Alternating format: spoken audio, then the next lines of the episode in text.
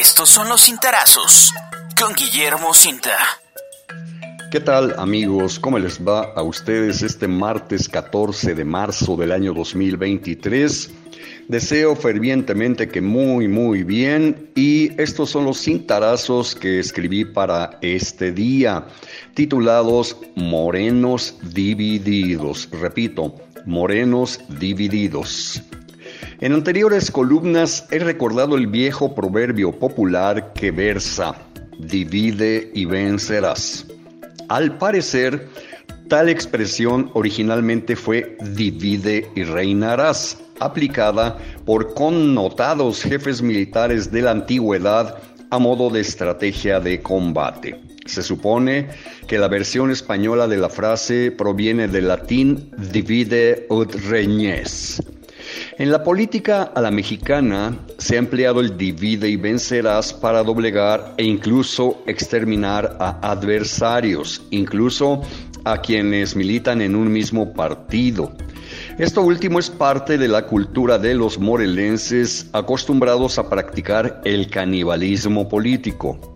El divisionismo y otros vicios forman parte del ADN de hombres y mujeres ansiosos por conquistar cargos públicos que, entre otras cosas, les consoliden su situación patrimonial y la de varias generaciones. Por ello, cada tres y seis años constatamos la aparición de cientos de personajes promocionándose para ser designados candidatos a tal o cual cargo de elección popular.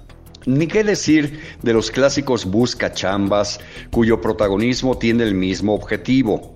En tiempos de desempleo, a falta de espacios laborales en el sector privado, voltean la mirada hacia ámbitos de la administración pública, donde la riqueza puede conseguirse con el mínimo esfuerzo, aunque con grandes dotes de salamería y oportunismo.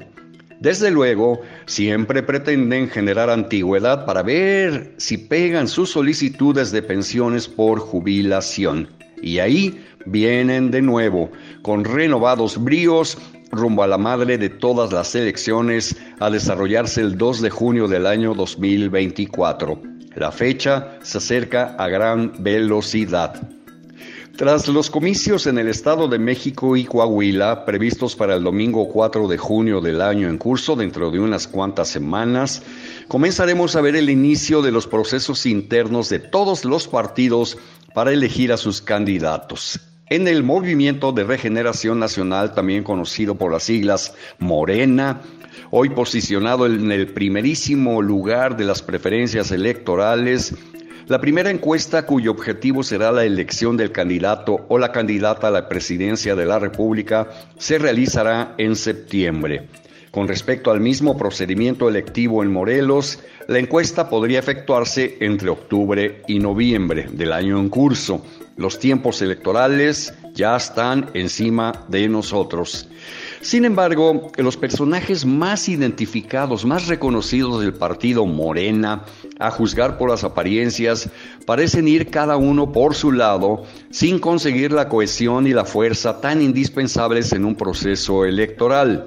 Si este divisionismo no se resuelve lo más pronto posible, derivará en desbandadas graves con la enorme posibilidad de que una eventual alianza partidaria entre el PAN, PRI y el PRD sea fortalecida con los traidores y traidoras morenistas que indudablemente asumirán la típica conducta de los transfugas, tal como lo hemos visto en comicios anteriores. La traición es otro de los componentes del ADN de los morelenses. Cada tres y seis años aparecen los saltimbanquis de la política, quienes brincan de un lugar a otro como chapulines, de un partido a otro. El divide y vencerás o el divide y reinarás no, no, no debería ser socorrido por los miembros del Partido Movimiento de Regeneración Nacional si es que realmente aspiran a levantarse con la victoria el domingo 2 de junio del año 2024. Por ahora, observamos a bien identificados morenistas, sobre todo los tradicionales, cuya simulación ha sido rebasada por los nuevos cuadros de ese partido, con quienes no desean pactar absolutamente nada, ya que se sienten propietarios del multicitado instituto político. Suponen, pero suponen mal, que se merecen todo. Pero fuera máscaras. Morena estuvo largo tiempo convertido en reducto de simuladores y oportunistas, dispuestos hasta aliarse con sus enemigos históricos con el objetivo de lograr hueso después de los procesos electorales. Por eso me atrevo a asegurar que hacia los comicios del año 2024 serán capaces de traicionar a López Obrador y promover el voto a favor de la alianza del PAN, PRI y el PRD ya se han reunido teniendo ese perverso objetivo con el presidente municipal de Cuernavaca, José Luis Uriostegui Salgado, eh, de, de, Raigambre, partidista eh, del Partido Acción Nacional, y los hermanos Martínez Terrazas, dueños de la franquicia del PAN en Morelos. La misma corriente morenista panista que consiguió la victoria de Uriostegui en nuestra capital en 2021 se está gestando con miras a los comicios del año 2024. Por cierto, el ahora alcalde de Cuernavaca, nadando de a muertito y sin pelearse con nadie, está ganando rentabilidad electoral a pesar de la decadencia tan evidente de nuestra capital en múltiples aspectos.